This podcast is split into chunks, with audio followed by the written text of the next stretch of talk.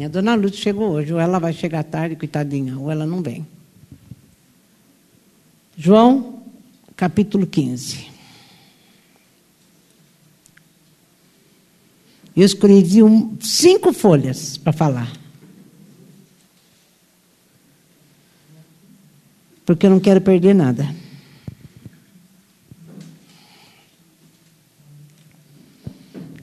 João capítulo 15.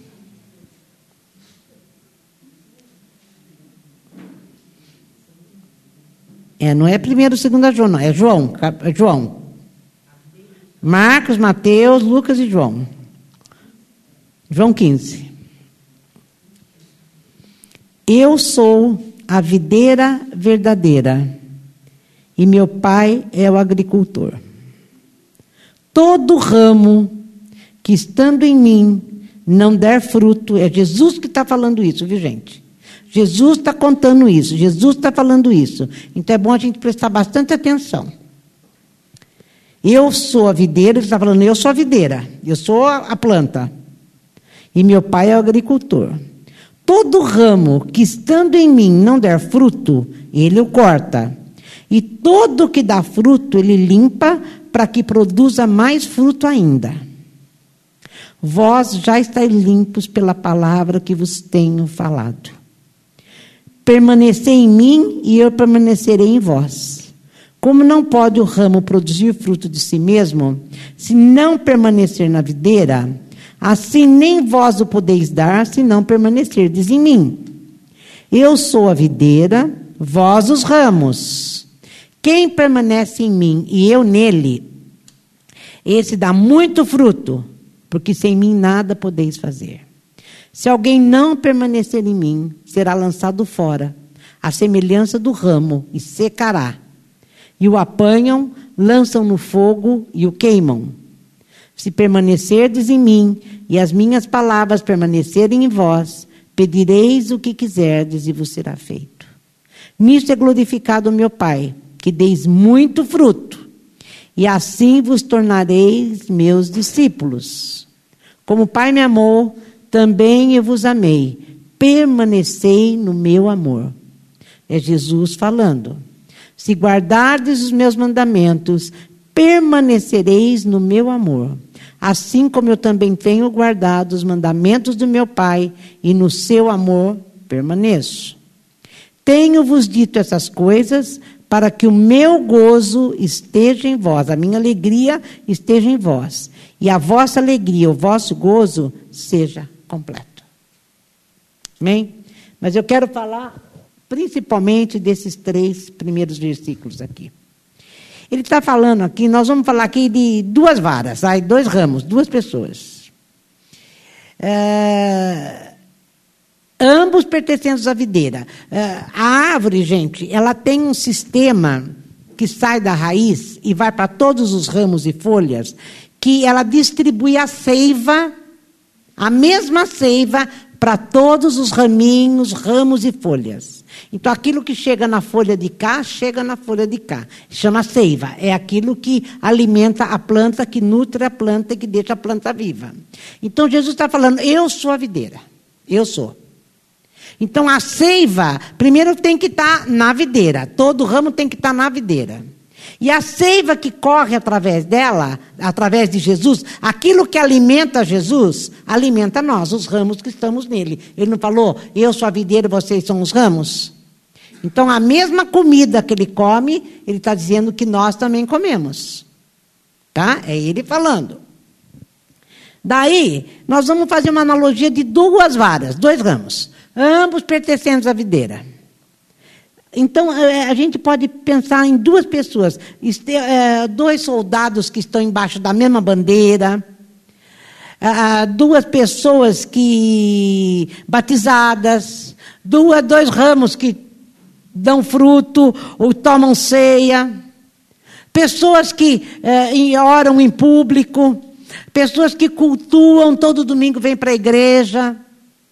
A gente está pensando em ramos assim, todos eles são parecidos, não é? Mas olha o que ele fala, só porque eu mandei você sair do lugar dela, né, Will? Hoje ela sentou no outro lugar. Daí, É, mas o que, que ele está falando aqui? Então, a gente olha os ramos todos iguais. Eu não falei que ele alimenta raminhos e ramos. Eu comecei agora, viu? João 15. Que ele, a seiva que alimenta a videira, alimenta tanto os ramos pequenos como os grandes, as folhas pequenas como as grandes. Então todo mundo está no mesmo barco. Então todo mundo está, a gente olha e acha que todo mundo é igual, não é isso que ele está falando? Só que engraçado que ele fala assim, ó. Todo ramo que estando em mim não dar fruto e o outro dá fruto. Quer dizer, é ramo que está enxertado, está lá na videira. Está lá. De uma maneira ou de outra foi para Cristo. Está em Cristo até entendeu que Jesus é quem ele é, que ele é Deus, que ele precisou morrer para que a gente fosse tivesse vida, ele entendeu todo o processo. Só que tem uma coisa, ele não consegue dar o fruto. Ele não dá o fruto. É aí que está a diferença. E aqui está dizendo que aquele que não dá fruto, o que, que o pai faz, que é o agricultor? Corta e faz o quê? Joga no fogo ainda. É, é, é Jesus que falou. Não fui eu, hein? Jesus falou: olha, você está em mim, você está enxertado, você tem. Está tá igualzinho os outros, todo mundo é igual. Mas quando eu observo lá dentro, tem uns que dão fruto e os outros não dão fruto. Aquele que não dá fruto eu corto, não serve para mim. Não serve para mim. O homem é perito em falsidade até para ele mesmo. Às vezes a gente está mesmo nessa situação de estar tá todo mundo junto, a gente frequenta anos a igreja, ora em público, faz tudo o que todo mundo faz, todo mundo vem, vamos, vamos, vamos e está sempre disposto, mas se ele não der fruto, Jesus vê isso. Jesus vê isso. E às vezes a gente acha que a gente acha que deu fruto. Mas é Jesus que é que ninguém tem duas moedas. As duas moedas, ah, você vê mesmo pelo peso, você não sabe qual é verdadeiro, qual não é. Às vezes você acha que uma é mais barata que a outra, mas não vai achar que é falsa. Você pode tentar descascar, você pode fazer um monte de coisa. O que vai provar se ela é verdadeira é o fogo. Lá em Malaquias 3 fala que o dia do juízo é, vai vir um fogo de 2 mil graus centígrados que vai purificar o ouro, a prata e os elementos que não prestam, né? É aí que nós vamos ver quem é realmente e quem não é.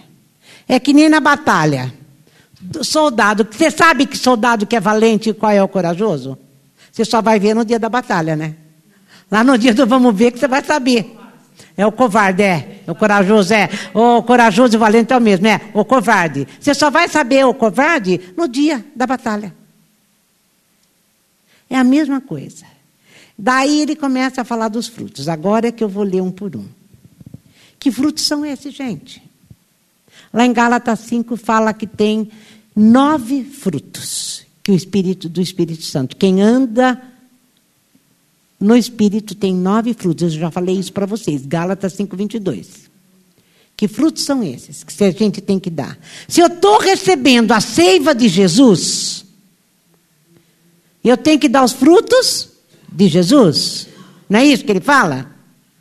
Eu estava lendo Spurgeon e eu falei para minha irmã hoje, teve um deles aí, eu falei, misericórdia. Eu estava com ela no telefone, falei, Nanda, eu não sei, viu? Eu acho que não sei o que vai acontecer comigo. Porque é difícil demais, gente. O primeiro fruto que a gente tem que dar não é que eu posso dar. Ou eu sou ou eu não sou. E se eu estou recebendo a seiva, se torna natural e eu vou dar. Então não tem esse negócio de será que vai dar? Será que não vai dar? Não, não precisa nem abrir aí, porque eu vou falar um por um do Gálatas. Será que vou, consigo? Não, não consigo. Não tem esse negócio de não conseguir. Se eu estou recebendo a seiva, que é a comida que a, que a videira dá, eu tenho que fazer a mesma coisa que Jesus faz. O primeiro é o amor. O amor governa o seu coração. Você ama a Deus como um filho ama o pai? É, gente, a primeira coisa que a gente pode que, que esse texto vai trazer para nós, Porque é, esse, esse, texto, é, os frutos, a poda do fruto, não é para condenar a gente, não é condenatório. Mas uma coisa que esse texto vem trazer para nós, e eu acho muito importante nós em comunidade isso, que é uma autoavaliação. Que cada um possa olhar para dentro de si. Que é esse assunto que nós estamos conversando aqui, o Spurgeon fala que essa autoavaliação entre tão dentro de você, que você possa se ver. Para a gente não ficar enganado achando que a gente é a moeda que não é, que a gente é fruto da videira e não é, e pode ser no dia do juízo condenado. E nem dá para ele arrancar e jogar fora. Porque cada um deles, se eu não tiver todos eles, não é que quando o Espírito Santo vem, ele me dá hoje o amor, amanhã ele me dá a paciência, amanhã ele me dá a longanimidade. Não.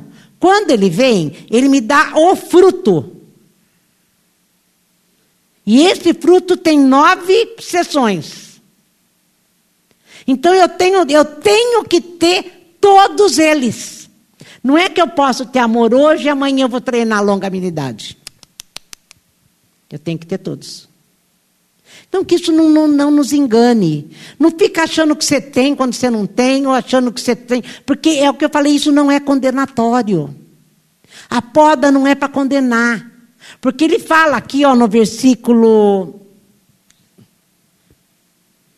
2: que aquele que dá fruto, ele limpa ou ele poda, para que produza mais fruto ainda. É ele que poda. Ele não está podando para te judiar, ou porque você pecou, ou porque você não deu fruto. Não. Se você não der fruto, ele te joga fora. É pior.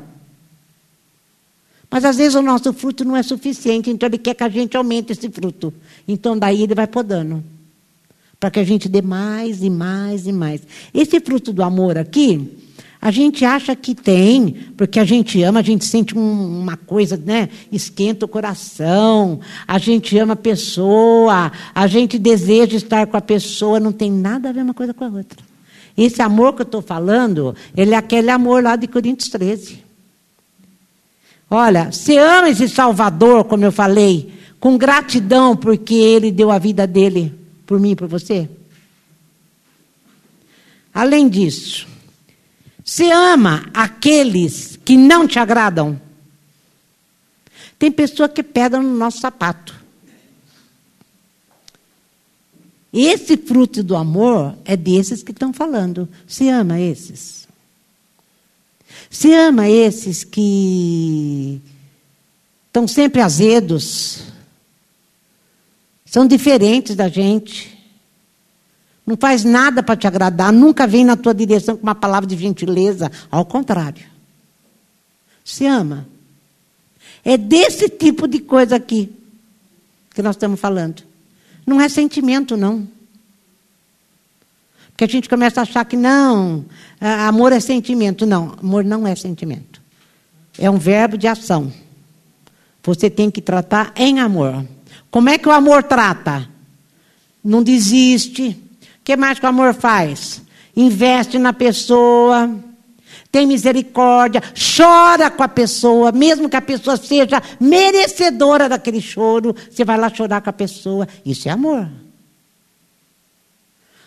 Agora, eu estou falando de um texto que nós estamos nos autoavaliando. Né? Como é que fica isso? Eu podia até falar, vamos levantar a mão para ver se a gente ama mesmo? Não, não vou fazer isso, né? Porque tem hora que a gente. Então, de vez em quando, Deus poda para a gente amar mais. E amar mais, você está falhando nisso. Você precisa amar mais um pouco. A gente tem que é, amar os desprezados de Deus, os perseguidos de Deus, amar o reino de Deus, amar a alma dos homens, mesmo aquilo que eu falei outro dia, pode ser o pior homem que a gente conhece. Eu tenho que amar a alma dele, eu tenho que olhar para ele e chorar, porque ele não tem o que temos. Eu estava falando com alguém lá na mesa, eu falei, que foi com a Gi. Só Deus muda o homem, gente. Então eu tenho que olhar para aquele bandido, para aquele que aprontou com meu filho, para aquele que persegue aquele que eu amo. E falar: só Deus vai amar, só Deus vai mudar ele. Ele não vai mudar. E eu tenho que amá-lo mesmo assim. E ele precisa conhecer Jesus. Então eu tenho que amar a alma dessa pessoa a ponto de chorar por ela e clamar para que o Espírito Santo a visite e ela se converta e se convertendo mude. É esse tipo de amor que ele está falando. Não é esse amor de namorado, de marido, não. É, isso é paixão, é amor também, mas não é esse amor, daí é fácil, né? Não é disso que eu estou falando. Eu pus aqui que, eu, que ele fala: você consegue ficar parado, satisfeito por ser salvo, enquanto seu bandido, aquele que inclusive briga com você até pela porta que você bateu, está se perdendo cada vez mais? Você consegue? Você sabe que ele não tem Jesus, está indo para o inferno, implica com você, com a risada da criança, porque tem vizinho que implica com a risada da criança. Né? Eu tinha um vizinho no apartamento que era um horror. Nossa! E eu tinha que amar. Eu tinha que amar. Por isso que às vezes a gente se, se vê é, tendo um, uma, algo, algo em direção a essa pessoa que ninguém entende. É, mas em amor. Quando o outro se sujeita a mim em amor, é fácil me sujeitar a ele em amor. Mas eu estou falando daquele que é carniça. Está mandando eu amar o carniça. Eu tenho que chorar por ele. Ele pôs assim: chora pelos pecadores não arrependidos. A gente até chora um dia, dois dias, três dias, no quarto a gente fala, quer saber de uma coisa? Ele não quis, né? Também agora ele que se vire. É mais ou menos assim que a gente fala, é ou não é? Abre mão. Mas amor não abre mão. Né? É, então, já dei chance. Não, amor não abre mão. Lembra lá de Coríntios 13? Tudo sofre, tudo crê, tudo suporta. É desse tipo de amor que o Espírito Santo dá para nós. E olha, se toda vara em mim não der fruto, ele falou, eu cortarei. Se eu não amar desse jeito aqui. Aliás, a Bíblia diz, né? Que se eu não amar meu irmão que eu, não, que eu, que eu vejo, eu não vou amar Deus que eu não vejo. Aqui é mais fácil amar quem vê, né? Agora quem não vê. Eu vou fazer bagunça com as folhas, vocês vão ver. Tem tantas. Tá na tela. Opa, você anotei. Tem muitas. O segundo fruto, alegria. Fé traz alegria. É a alegria do Senhor. Esse fruto aqui é aquele que, mesmo que a figueira não floresça, mesmo que não haja gado no curral, eu vou me alegrar no Senhor e vou saltar de uma, que nem a corça, né? Eu vou ficar saltando de monte em monte, porque a alegria do Senhor é a minha força. E eu não preciso ter as minhas circunstâncias resolvidas. É essa é a alegria que o fruto do Espírito traz. Mesmo que eu não veja nada, mesmo sem perspectiva, eu vou me alegrar no Senhor. Apesar de. E se não tiver esse fruto, Ele corta. Você sente alegria porque Ele te resgatou, te salvou da vida do pecado. Tem alegria do arrependimento. Você tem prazer na lei do Senhor. Ele é a sua fonte. Ótimo. Agora, você tem alegria mesmo que não haja gado no curral. E você olha longe, o gado não está vindo. É mais ou menos isso que ele está falando. É esse dom que ele fala que a gente tem que ter quando a comida que alimenta toda a videira chega no meu ramo. Porque senão, eu não sou daquele ramo que faz parte da videira. Então ele corta e joga fora. Mas se eu sou da videira e eu me alegro, tenho esse fruto, de vez em quando ele dá umas podadinhas, que depois nós vamos chegar nesse assunto. Das podas ainda. Terceiro, a paz. A paz é um fruto maduro, doce. É a paz em Deus, com Deus. Paz na consciência, paz com os semelhantes. Justificados, pois, pela fé, tenhamos paz com Deus por meio de Jesus nosso Senhor. Se você não sabe o que é ter paz em Deus, nós temos muito a temer e a tremer. Porque se a gente não conhece esse tipo de paz, não estou falando daquela paz do descanso que o Ari falou, não. Eu estou falando da paz em Deus, com Deus. Sabendo que eu fui reconciliado e que agora eu posso chegar diante dele como meu pai e falar: Papai, me pega no colo. Me pega no colo, eu estou aqui e isso te basta. Que o teu papai te pegue no colo. E é uma paz que nada pode te acusar. Nada pode fazer você perder isso. Essa paz que excede todo entendimento. O gado não está chegando, eu estou me alegrando e ainda estou em paz.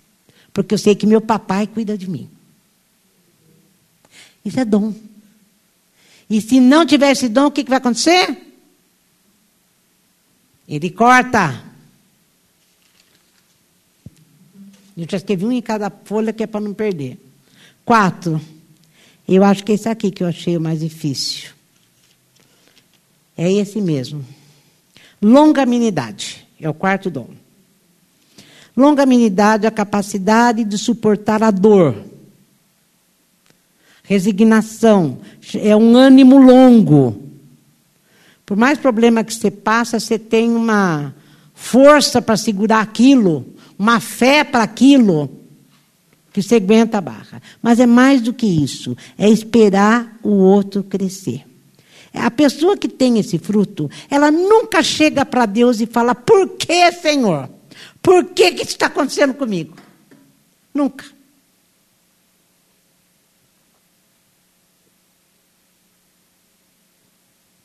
O mundo dela está caindo. Mundo dela está caindo e ela para ela está tudo bem. Ela fala que nem Jó. O Senhor deu, o Senhor tirou, bendito seja o nome do Senhor. É fácil esse dom. Eu achei o mais difícil. Eu achei o mais difícil, porque olha o que ele fala, o Spurgeon. A pessoa com esse fruto, ela suporta insultos, ofensas, calúnias, críticas, reprovação, sem manifestar qualquer vingança. A pessoa longânima, o outro pode estar acabando com ela, censurando, aprontando, falando mal, fazendo até armadilhas, e a pessoa continua andando. Eu lembrei de Jesus, evidente, que todo mundo fez isso com Jesus, até o rei chegou para ele e falou assim: estão dizendo que você aí é esse daí, o rei dos judeus. Ele respondeu: não. Ele falou: o senhor que está dizendo, é você que está dizendo, Herodes, eu não tenho nada para falar. Eu pensei em Moisés também. Moisés, o povinho que acompanhou Moisés. Todo o tempo ele ficava na cabeça de Moisés. Você devia ter deixado a gente lá. Você não devia ter tirado a gente de lá. Quem mandou você trazer a gente até aqui? Olha aqui a gente conforme você que é culpado. Já pensou, gente, 40 anos na cabeça do homem? Embaixo de murmuração, de gente reclamando que ele que era culpado de tudo que estava acontecendo. E Moisés ainda chegava para Deus e falava assim: tem misericórdia desse povo. Quando Deus uma vez falou assim: eu não vou mais com esse povo. Ele falou: se o senhor não vai, também não vou. Mas não desiste desse povo. Ainda ele orava pelo povo. Isso aí, gente, é capacidade que vem de Deus. Dom é algo que é Deus que deu. Nós já temos dentro de nós. Se nós temos o Espírito Santo, esse dom já está em nós. Então, além de eu aguentar a luta, por mais difícil que seja, eu aguento o outro sem procurar vingança, sem responder. Moisés só respondeu uma vez e quando ele respondeu, ele perdeu Canaã. Lembra da história? Também, Moisés, porque você fez isso, agora você nunca mais, você nem vai entrar em Canaã. 40 anos depois, e ele aguentou tudo. Se não fosse Deus. Porque quando Moisés foi chamado, ele descobriu, eu lembro que uma vez o egípcio estava brigando com o hebreu, o que, que ele fez? Ele era impetuoso, ele foi lá e matou o egípcio. Daí ele teve que fugir e ficar 40 anos no deserto. Bendito deserto que ensinou ele tudo isso. Daí ele se tornou tão manso que nada mais tirava Moisés da linha. Podia falar o que quisesse. Gente, olha, calúnia, crítica, reprovação, ofensa, insulto. A pessoa que é longânima, ela aguenta. Eu lembro que quando o Ari deu para nós uh, o estudo de Efésios, ele falou que era como um elástico, que ia esticando, esticando, esticando, esticando, e nunca se quebrava. Eu lembro desse exemplo que ele deu. Ele falava, o elástico estica, estica, parece que agora não vai dar mais, continua esticando, esticando. Isso é longanimidade. E se nós não tivermos, o que, que vai acontecer com nós? Vamos ser jogados fora. Por isso, eu ainda escrevi aqui. Olha, o, ele resiste aos erros e enganos da humanidade com compaixão. Ele tem compaixão daquele que está aprontando com ele. Ele fala: Meu Deus, ele nem sabe o que está fazendo. Perdoa Deus, ele não sabe o que está fazendo. Estevão foi um desses. Ah, eram super-homens? Não, não eram super-homens. Nem Jesus não era super-homem. Jesus, quando passou por tudo que ele passou, Jesus era homem. Porque não teria validade ele sofrer como Deus, porque daí não ia sofrer, né? Ele sofreu tudo isso como homem, só que um homem cheio do Espírito Santo. E isso aqui é fruto do Espírito. É o ramo que está grudado em Cristo. Por isso que ele fala várias vezes: se olha, permanecer em mim, eu permanecerei em vós. Como pode o ramo produzir fruto de si mesmo, se ele não permanecer na videira? Quem que consegue ser longânimo sem Deus? E bem enxertadinho ainda, hein? Ninguém. Ninguém. E aquilo que eu falei, não vale dizer, não consigo evitar. Não, não dá para, não vale dizer, não consigo. Porque se nós estamos em Cristo, é fruto. E se é fruto, é uma coisa que você vai dar naturalmente. O Spurgeon, na realidade, quando ele, eu li esse texto nele, ele fala que a pessoa que não consegue ser longânima precisa se converter. Ela precisa chegar diante de Deus e falar: Deus, alguma coisa está errada na minha conversão. E eu realmente preciso me converter. Porque eu não consigo fazer isso. Eu não consigo fazer isso. Difícil, né? Só, mas só estando na videira. O quinto, benignidade. Aliás, todos eles são difíceis na realidade. Mas esse aqui pegou na minha garganta. Benignidade. Ter o desejo do bem. Capacidade de se aproximar dos outros só para fazer o bem. Tratar o semelhante com afeição, com ternura. Sente compaixão pelos que sofrem. Às vezes, eu acho que eu quero o bem da pessoa. É, é, o que eu falei, a gente se auto-boicota, a gente é muito inteligente. A gente acha que a gente tem algumas coisas boas. Eu estava falando isso para o Will, né, Will? A gente faz o bem, é, ou porque a gente, lá no fundo, a gente quer fazer para agradar Jesus. Bonito isso, mas não vale para Jesus. Deu para entender onde eu quero chegar? Essa, essa, essa, essa coisa de ser bom por algum motivo que não é natural em mim, porque nasce dele para ele mesmo, para Deus não vale. Porque se eu estou na videira, recebendo a mesma seiva que Jesus está, se eu estou lá na, grudadinho, é natural eu ser, eu ser assim. Porque ele é, eu tenho o mesmo alimento, que é o Espírito de Deus, é natural que eu tenha. Agora, às vezes, a gente faz algumas coisas pensando em poder.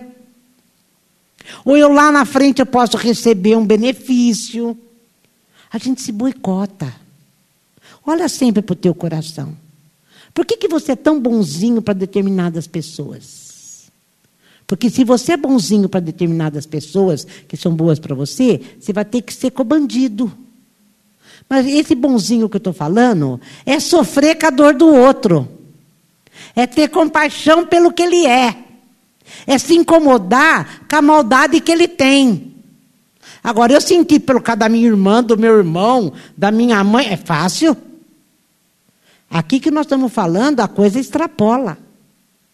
É aquele que é pedra no meu sapato. Todo mundo quieto demais. E se eu não tenho esse fruto, o que, que acontece? Ele arranca e joga. Bondade, é caridade, generosidade, não são só atitudes, mas tem que ser no coração. Lembra quando eu preguei que o nosso coração é corrupto e enganoso? E então, volta a falar, nós estamos vendo hoje algo para nos autoavaliar. Por que, que eu sou bondoso?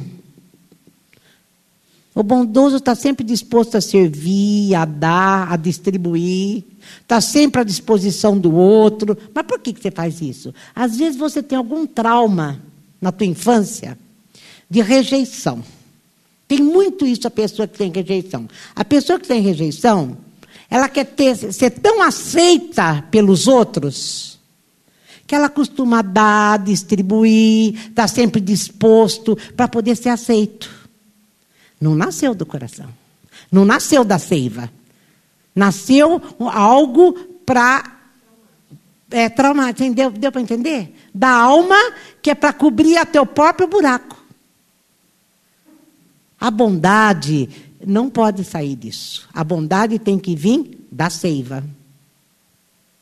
Tem que ser natural em mim. Eu tenho que já estar curada. Eu tenho que estar curada. Porque senão, aliás, todos os nossos frutos estão sempre com, de vez em quando eles dão umas falhas, mas por isso que ele poda para a gente dar mais fruto ainda.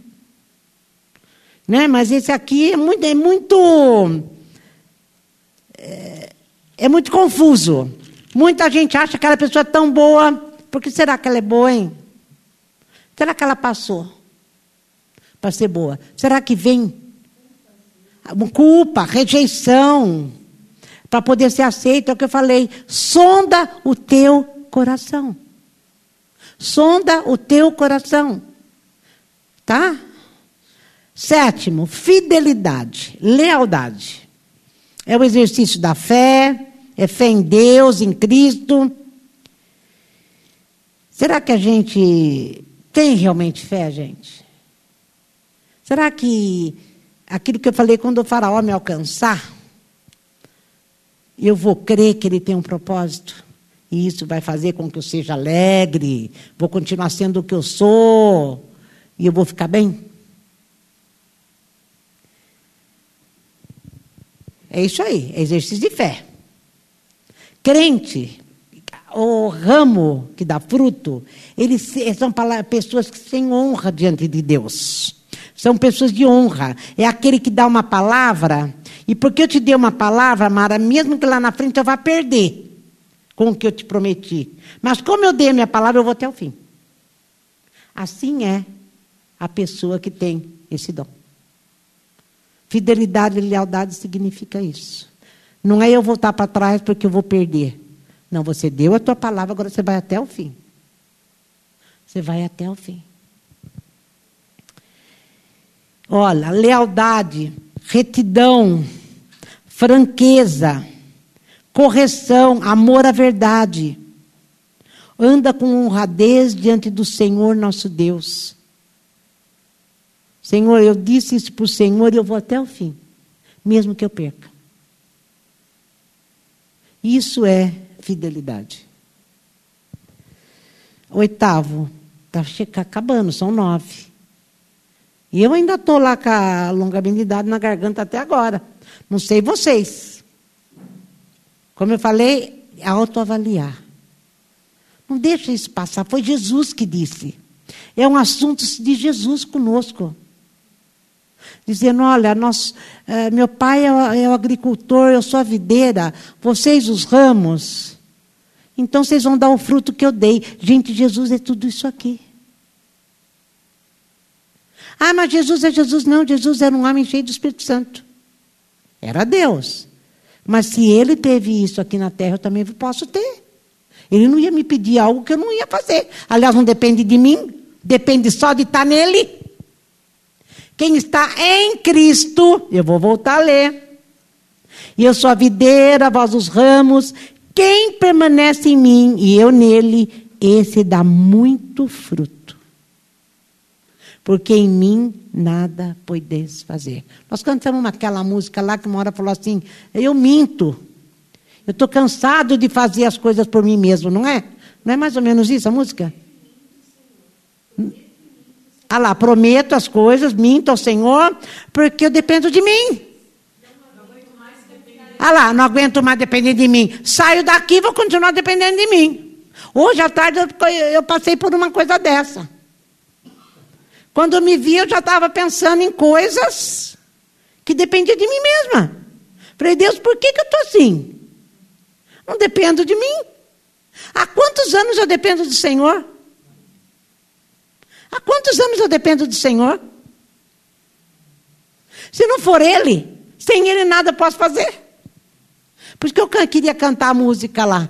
E elas não quiseram cantar para mim. Como é que era a música mesmo, Di? Até aqui o Senhor nos conduziu. Até aqui a tua mão eu queria cantar isso, elas não quiseram cantar para mim. Faz duas semanas que eu estou com essa música na garganta. Na mente eternamente. Até aqui o Senhor me conduziu. Por que, que agora eu paro e falo, nossa, existe essa perspectiva. Que nós estamos vendendo lá a casa em Rio Claro, né? Então surgiu essa perspectiva. Eu parei, por quê? Para, para, para. Vendendo ou não vendendo, eu não dependo disso. Não vai, não vai fazer diferença porque eu dependo de Deus. Eu dependo de Deus, não quero nem pensar. Eu não quero pensar. Porque é dele, ele, é ele que me conduziu até aqui. Tendo ou não tendo, é ele. E é disso que nós estamos falando. Roubam, roubam. Roubam, é, vê, gente, é sutil, é um direito meu, é. Qual é o problema? Mas eu não quero pensar porque eu não dependo disso. Você não depende disso. Eu não dependo disso.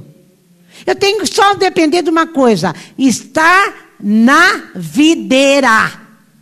E quem é onde está na videira? Em Cristo. Porque aquele que está em mim e eu nele, tudo você vai poder fazer. É disso que ele está falando. É enxerto. Mas tem aqueles que nós vimos no começo que também estão enxertados, Gi, mas não deu fruto, tanto que ele arranca. Agora, por que está enxertado e não deu fruto, eu não sei. O Spurgeon não conseguiu me explicar isso. Entendeu? Não entendi. De uma forma ou de outra estão em Cristo, mas não deram fruto. Então ele arranca e joga fora. Gente, isso é para mim e para você. Olha para dentro de você. Não pensa que é para o outro. Pensa que é para você. Não é à toa que só estamos nós aqui. É para nós que estamos aqui.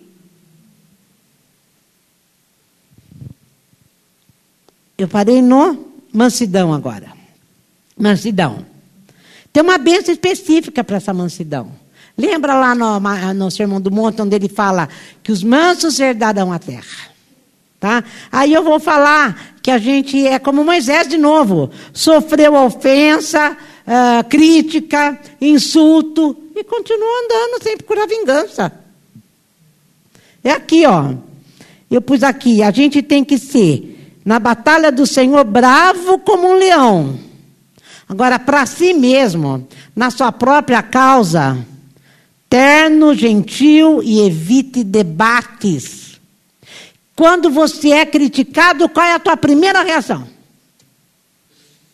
Se justificar. Aqui está dizendo que eu tenho que ser que nem uma pomba. Eu não tenho que me debater nada. Eu não tenho que revidar nada. Eu vou evitar até debates. Eu, o que dependa da minha luta, nas minhas causas, eu vou ter sempre que ser terno, gentil, aceitar a reprovação, mesmo que eu tenha toda a razão do mundo. Moisés tinha toda a razão de querer matar um por um. Um por um.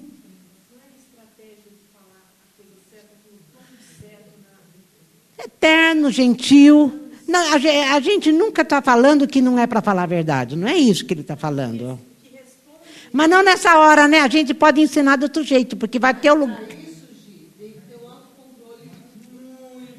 Outra, uma coisa que eu aprendi em Deus é que o amor, quando você ama, você tem direito a fazer tantas coisas por aqui você ama. Então, nunca fale para o outro a verdade sem a graça e o amor de Deus. Se você não estiver cheio de amor pela pessoa, não fale. Porque você vai matar a pessoa e a, a, intenção que você tem não é que ela seja curada, é matar. Porque você não ama. Então, falar a verdade sem amor e graça, você mata a pessoa. E às vezes a gente está na, na hora da raiva, na hora da irritação, e ele está falando, seja como uma pomba. Na tua causa, não fala nada. Evita debate, significa cala a boca. Agora, nas causas de Deus, seja como um leão. Daí tá, você pode levantar, você pode falar em amor, evidente, né? Com mansidão, não, com certeza. Mansidão, longanimidade, benignidade, tudo isso. Você não vai poder também se levantar e metralhar, tá, tá, tá, tá, tá, tá, tá. Né? Eu falei que as pessoas aqui tem que estar sempre dispostas a aceitar reprovação. Como eu falei de Moisés, que foi provocado, insultado, ofendido, criticado e orava pelo povo. Gente, ele se tornou isso, ele não era. É isso que eu estou dizendo, Moisés não era. Era aquele que, na hora que ele viu o, o hebreu sendo judiado pelo Egito, ele matou o cara. Ele revidava na hora. Daí ele ficou desse jeito aqui. Manso para com todos os homens. E se a gente não tiver esse fruto, o que acontece? Corta e joga fora. Gente, foi Jesus que falou isso. Ou a gente não vai se justificar nunca. Domínio próprio. Domínio próprio é temperança, é moderação até no comer, no beber, no vestir, nos negócios, nas despesas, na, irrita na irritação, em todo, em qualquer ato da vida. Nós temos que ter domínio próprio, equilíbrio. Tem domínio próprio. É lá em Mateus, Jesus uma hora fala que se a nossa justiça não exceder as dos escribas e fariseus, que eram os caras mais purinhos de toda a religião judaica, nós não vamos entrar no reino de Deus. E eu escrevi aqui, que o Spurgeon escreveu: árvores estéreis, ou brotos estéreis, tremam e temam. Então a primeira parte foi de autoavaliação, né? A segunda é de instrução. Então, a segunda é de instrução. Como eu falei, os ramos que dão frutos não são perfeitos. Se fosse perfeito, ele não precisava podar. Entendeu? Ele não precisava podar. E como que ele nos poda? O que, que vocês acham? Está no texto. A gente pensa pela aflição, né? Não é pela aflição. É pela palavra. É pela palavra. Olha aqui, ó. 3. Vós já estáis limpos pela palavra que vos tenho falado. É a palavra de Deus que poda a gente. Então, o que, que eu estou fazendo aqui hoje? Não, nós estamos podando. Ele está podando a gente. Porque a palavra dele está sendo derramada em direção aos nossos corações e está podando a gente. Tá? É poda, é pela palavra.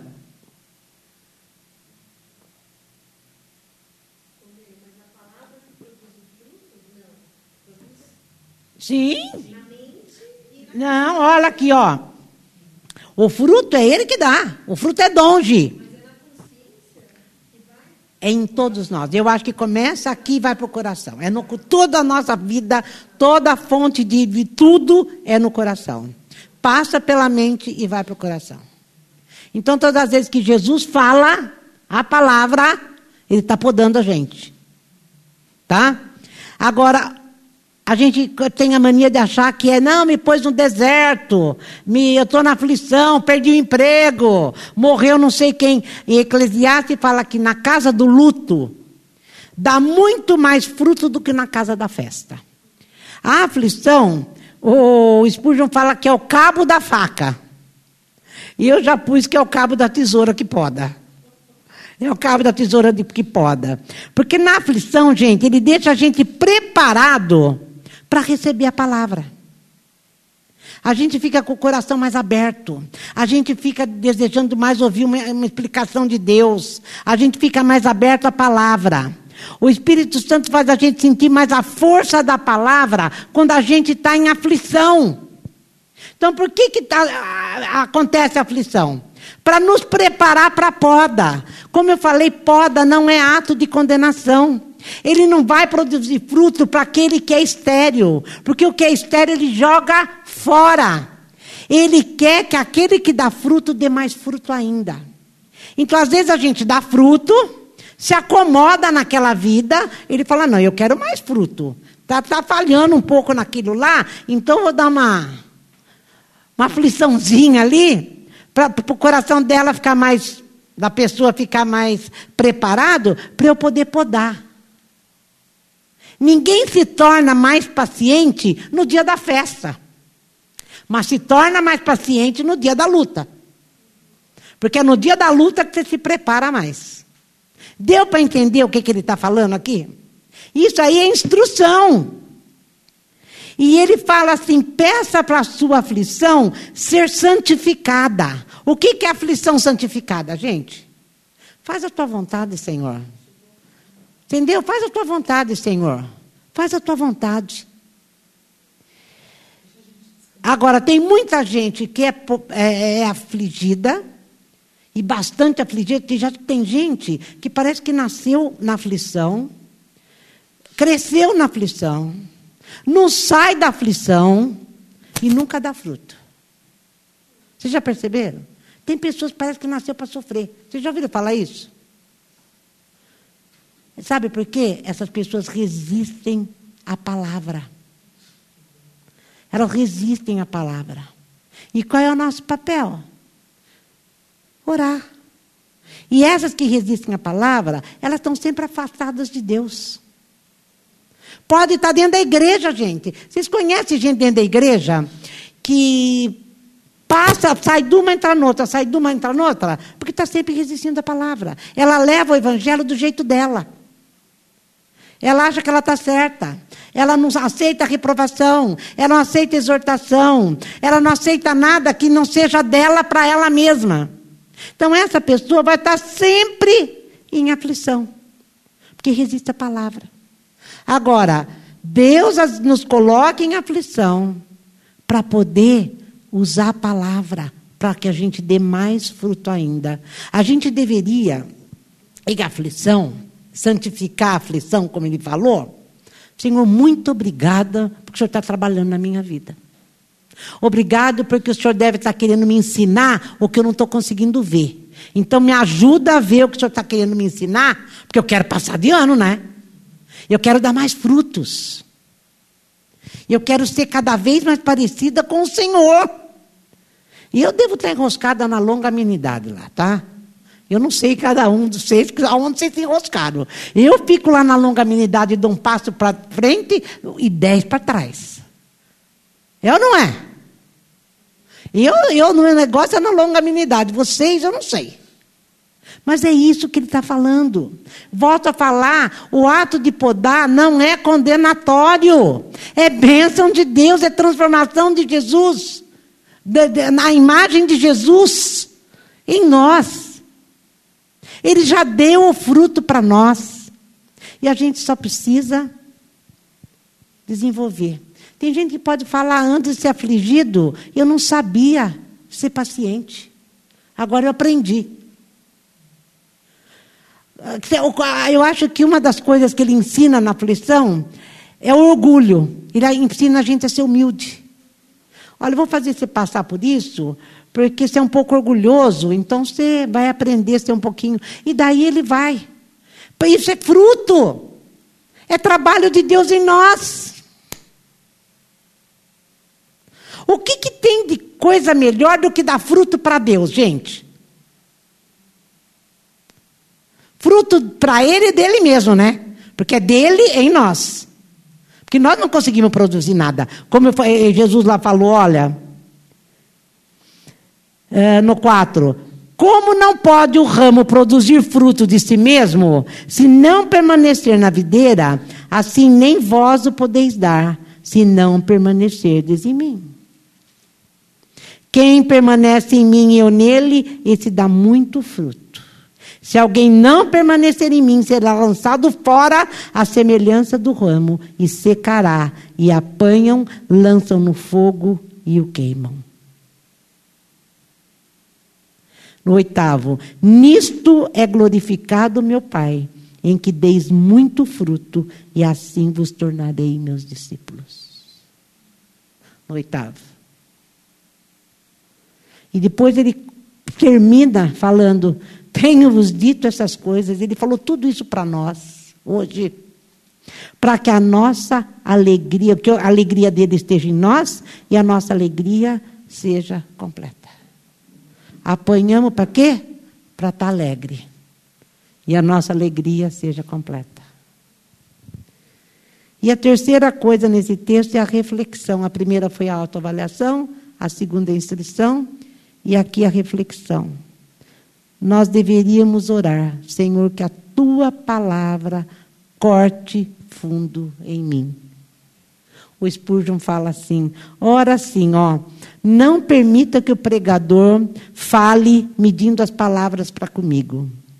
Que o pregador não ponha um travesseiro sobre a minha cabeça e eu adormeça. A gente tem mania de querer escutar o bem bom, né? Que a semana passada Deus deu uma palavra para nós, linda, maravilhosa, no Salmo 40, aquele salmo, salmo, tudo falando que ia tomar conta de nós. Foi maravilhoso. E, mas a, a, a gente não gosta desse tipo de coisa, mas a gente tem que saber que não é para a gente dormir, a gente tem que acordar. Acordar. Acordar. É disso que ele está falando. Aliás, Deus tem usado de benignidade demais na poda dele com a gente. Não tem, gente? Ele tem tido muita paciência em podar a gente. Muita paciência conosco. Até que a gente frutifique. Porque a gente tem dado fruto? Tem, mas de vez em quando a gente dá umas mancadas. Ele não desiste da gente. Não é maravilhoso isso? Ele continua investindo na gente. Só que a gente vive de uma tal forma que a gente acaba, acaba vivendo tanto para a gente mesmo, que a gente vive numa roda viva, a gente não vai prestando atenção nas coisas, nas pessoas, naquilo que eu posso ser para as pessoas. E aqui ele está falando, aquele que não dá fruto. A gente começa a achar que fruto é eu conseguir pessoas para Cristo. Também isso. Mas eu só consigo pessoas para Cristo, para Cristo, não para mim e nem para a igreja, quando esses dons estão manifestos na minha vida. Estão manifestos na minha vida.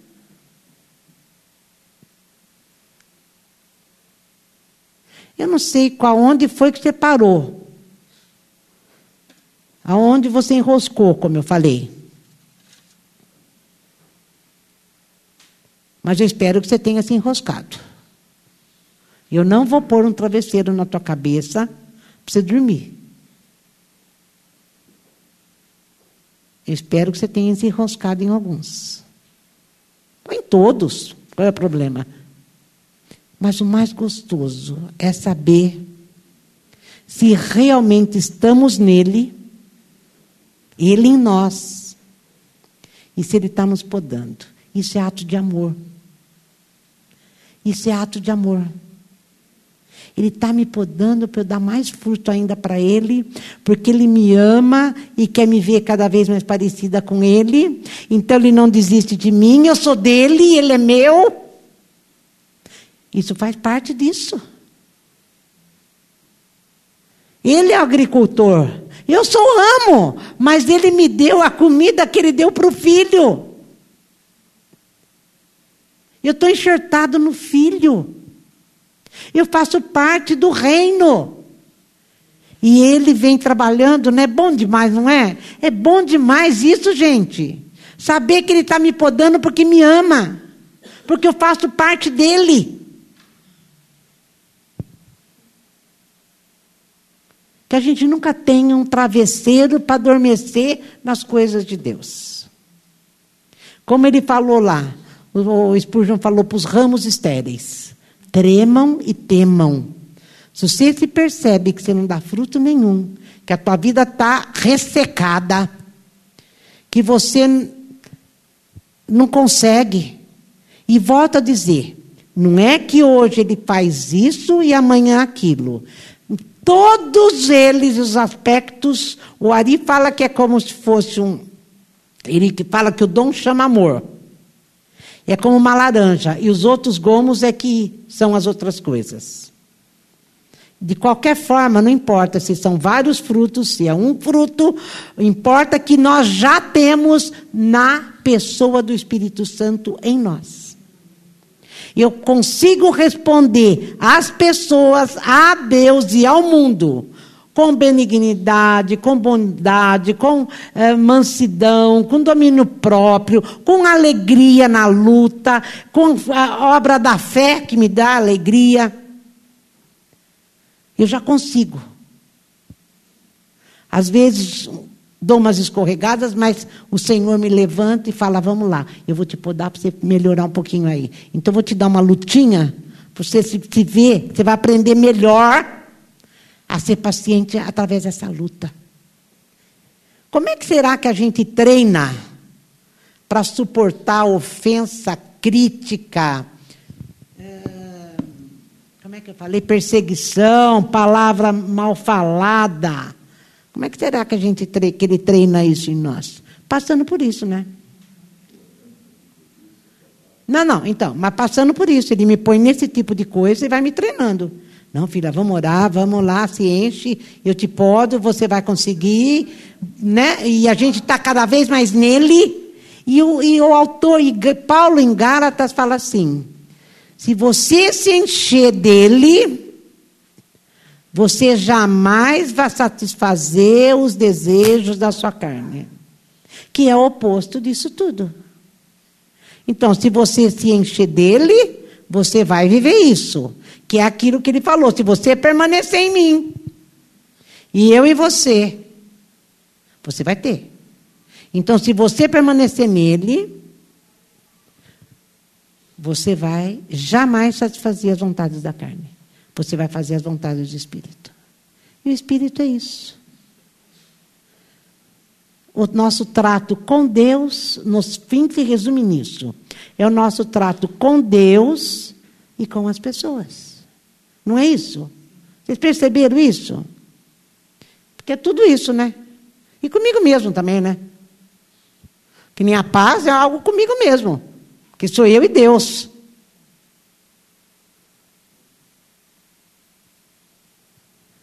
E daí, o que, que a gente faz com esse assunto? Não é boa demais a poda? É o que eu falei, gente. A, a, a Bíblia, quando a gente está eh, ouvindo a palavra, a palavra vem, como ele falou, eu estou te podando pela palavra. Pela palavra. É a palavra que ensina a gente. A palavra que está podando a gente. E a aflição só nos prepara para a palavra poder fazer aquilo para que foi enviada. Por isso que eu disse, ela faz a obra para que foi enviada. Só não faz quando a pessoa não quer. Como eu falei, existem pessoas que sofrem, sofrem, sofrem, sofrem e não acontece nada. Por quê? A pessoa resiste. Quem resiste a Deus não vai nunca ter. Mas se você está quebradinho, arado pelo Espírito Santo, cortado com a tesoura da aflição, com o cabo da tesoura, né, que é aflição, cabo da faca, o Spurgeon fala. E eu que inventei a tesoura. E a hora que ele lança a palavra, se absorve que nem uma esponja. É para mim isso. É para mim isso. Triste é o homem que acha que já sabe tudo. Triste é aquele, gente, tem gente que sempre acha que sabe tudo, não recebe a palavra. Eh, a pessoa escuta, escuta, escuta dez vezes aqui dez. Dez, vinte, trinta, a mesma coisa. Não recebe, porque acha que sabe. É o estéreo. Às vezes, eu não sei, porque às vezes a pessoa eh, acha que sabe. Ela nunca teve nada para aprender. Entendeu? Ela aprendeu aquilo de um jeito e não consegue desconstruir. Ela nunca vai ser podada. E se ela não é podada, ela é defeituosa. Porque é o que eu falei, nenhum ramo é, nenhum ramo é perfeito. Por isso que tem poda. Para que dê mais frutos ainda. Todo dia, todo dia.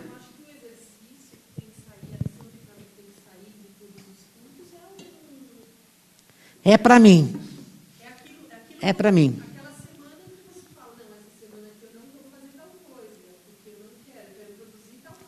Eu não sei, gente, desde que eu me converti, e eu ia para o culto, eu nunca tive o hábito de. Eu acho que isso já é coisa de Deus mesmo, porque eu é, é, era tão ruim o negócio aqui, eu nunca pensei, é para outro. Ou é, é para o Val, ou é para ele. Ou, não, eu sempre achei que o negócio era comigo. Mesmo quando eu não me via naquilo, eu falava, alguma coisa Deus está falando comigo que eu não estou entendendo, mas é comigo. Porque não é à toa que eu fui lá me expor ao Espírito Santo. Não é à toa que eu fui.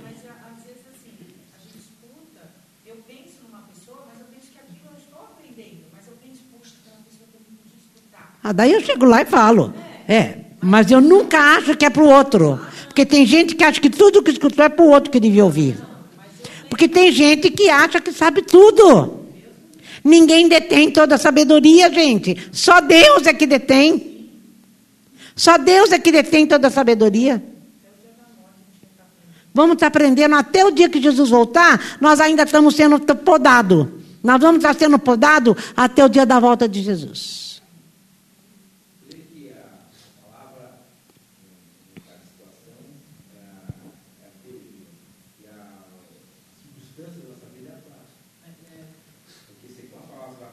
Não, mas é com essa palavra aqui, ó. Essa aqui é Jesus. Essa palavra é Jesus, porque em João fala que ele é. É. Vai abrir o coração. A gente fica tão.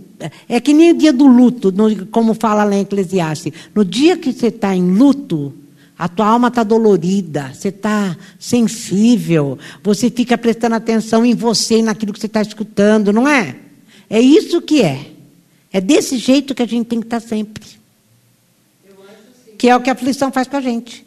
Toda semana você tem uma necessidade. Todo dia, né? Todo é, todo dia.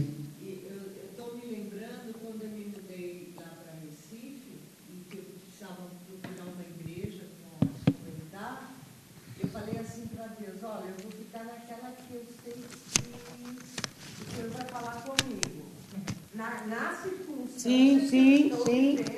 Sim. E, e eu achei uma, eu visitei várias, mas nenhuma falava é, de, é, de acordo com o que eu estava passando.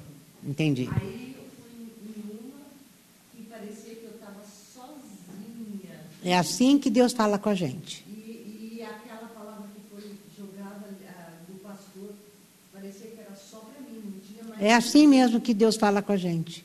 Então, mas eu, eu acho, eu, em todas as circunstâncias que você passa, Deus faz isso. Faz, faz, fala faz, aquilo que você está precisando. faz.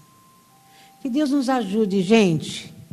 Que Deus possa, ah, que a gente se deixe manipular, que a gente se deixe mexer por Deus, que a gente se deixe trabalhar por Deus. Que o Espírito Santo possa vir nessa noite amassar mais um pouco o barro, sabe, para fazer o vaso. Lembra da história? Que ele amasse mais um pouco. Parece que a gente ainda tem uns caroços aí. Eu, eu já falei do meu hoje. Eu não sei como é que você vai sair, mas o meu ainda está lá. O meu caroço da longanimidade está lá. É, às vezes é difícil. É difícil. Mas é esse que Deus quer. Se deixa amassar, se deixa quebrar, se deixa trabalhar e fala: Senhor, eu quero te dar mais frutos ainda. Mais frutos ainda. Mas olha como é sutil aquele negócio da alegria que eu falei.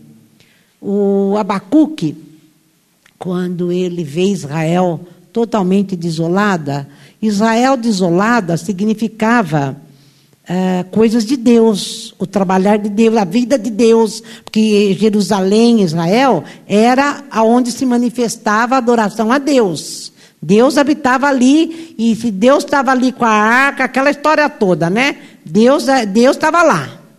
Então, quando o Abacuque vê Israel desolada depois do exílio, aquela coisa toda, ele falou: é como se fosse Deus tivesse acabado. E ele fica desesperado. Ele estava lutando pelas coisas de Deus. Ele fica desesperado. Deus, por que está acontecendo isso? Deus, por que está acontecendo aquilo? Olha como é que Israel está. Olha como que Jerusalém está. Senhor, e começou. Se você for ler o livro da Abacuque, pelo amor de Deus. E ele fica desesperado e Deus fala para ele, Abacuque, cala a boca. Está escrito na mensagem, cala a boca. Você não entendeu nada. E daí começa a falar com ele. E quando Deus fala, ele faz aquele cântico maravilhoso, ainda que a figueira não floresça, ainda que não haja fruto na vide, eu bendirei ao Senhor de toda a minha salvação. Isso é a gente ter certeza de que Deus é quem Ele diz que é. E isso só Deus pode dar para nós. Mas esse fruto da alegria é isso. Mesmo que não haja, eu sou eu e mais eu, porque eu sou em Deus e Deus em mim. Alguma hora acontece, se não acontecer, tá bom. Ele sabe o que é melhor, tem um plano. Não foi assim na vida de Esther? Pediu. Olha só, pelo amor de Deus. Glória a Deus. E você falou, Vivi.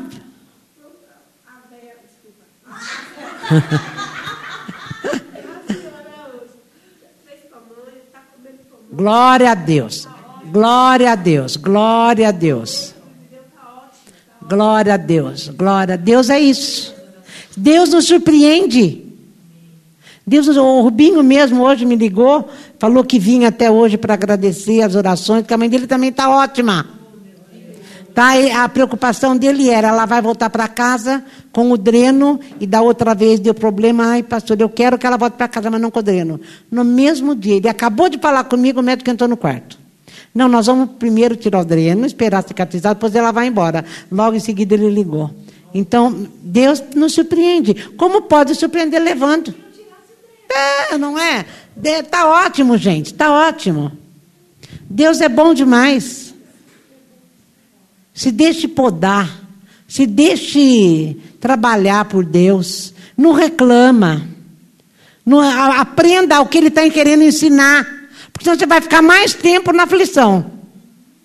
Você vai ficar mais tempo no problema até aprender o que Ele está querendo te, te ensinar. Então aprende. Aprende rápido. Amém? Vamos levantar.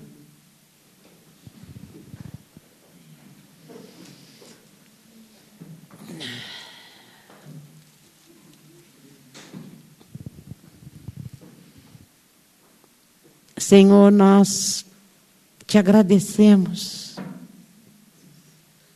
pelo teu grande amor. Nós te agradecemos porque, ai Deus, como o Senhor é bom para nós. Como o Senhor é benigno, bondoso, misericordioso, longânimo. O Senhor olha para mim e continua trabalhando em mim, porque me ama, quer me ver cada vez mais parecida com o teu filho Jesus Cristo, o Espírito Santo de Deus. Eu li um texto que diz que eu sou podado pela palavra, que a palavra me limpa, que a palavra faz de mim uma pessoa melhor, que a, que a palavra vem limpar de mim aquilo que eu trouxe e que não deveria ter trazido dentro do meu coração. Eu quero entregar, eu pessoalmente, entregar nas tuas mãos o meu coração nessa noite.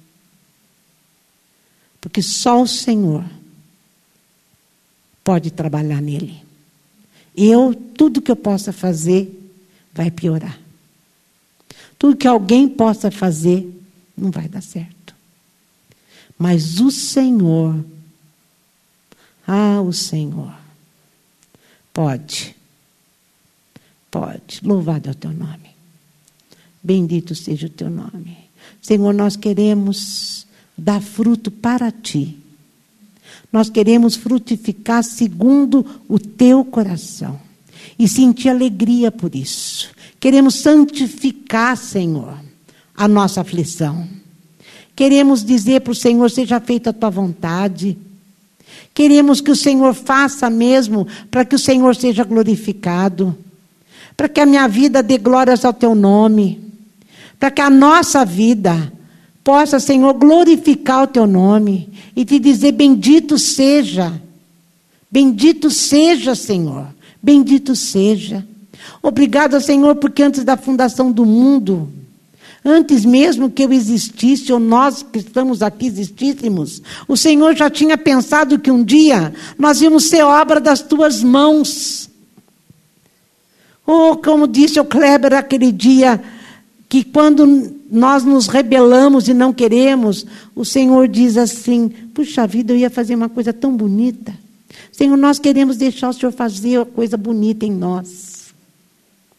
Para o Senhor, faz de nós Ó Senhor, faz de nós ramos cheios de frutos, para que o seu nome seja conhecido e glorificado.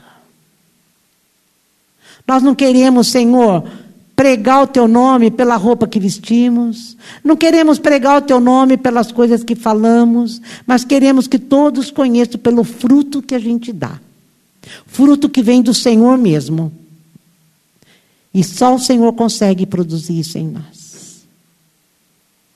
Senhor, principalmente dentro da nossa casa, que é o lugar mais difícil da gente dar fruto. Bendito seja o teu santo nome. Espírito Santo de Deus, nos convence em todo o tempo naquilo que Cristo falou. Se vocês estiverem em mim e eu em você, ah, Senhor, nós vamos dar fruto. E eu não quis frisar aquilo que está escrito ali, mas está escrito. Se você tiver em mim e você, tudo que você pedir será feito. O Senhor só não faz o que a gente pede porque a gente pede mal. E a gente não está no Senhor, porque se a gente estivesse no Senhor, cheio do teu espírito, sendo feitos por ti, como o Senhor quer, tudo que pedíssemos, o Senhor faria. Louvado seja o teu nome. Muito obrigado pela sogra da Lia. Obrigado pela mãe do Rubinho. Obrigado por tantas orações que o Senhor ouve. Pela irmã Dali. Por tantas coisas que a gente ora e depois a gente esquece de te agradecer. E a gente vive como se fosse tua obrigação. Não, Senhor. Não é. Muito obrigada, Jesus. Muito obrigada pelo teu amor. Obrigado pela cruz. Obrigada pela cruz. Louvado é o teu nome. Louvado é o teu nome. Bendito seja o Senhor.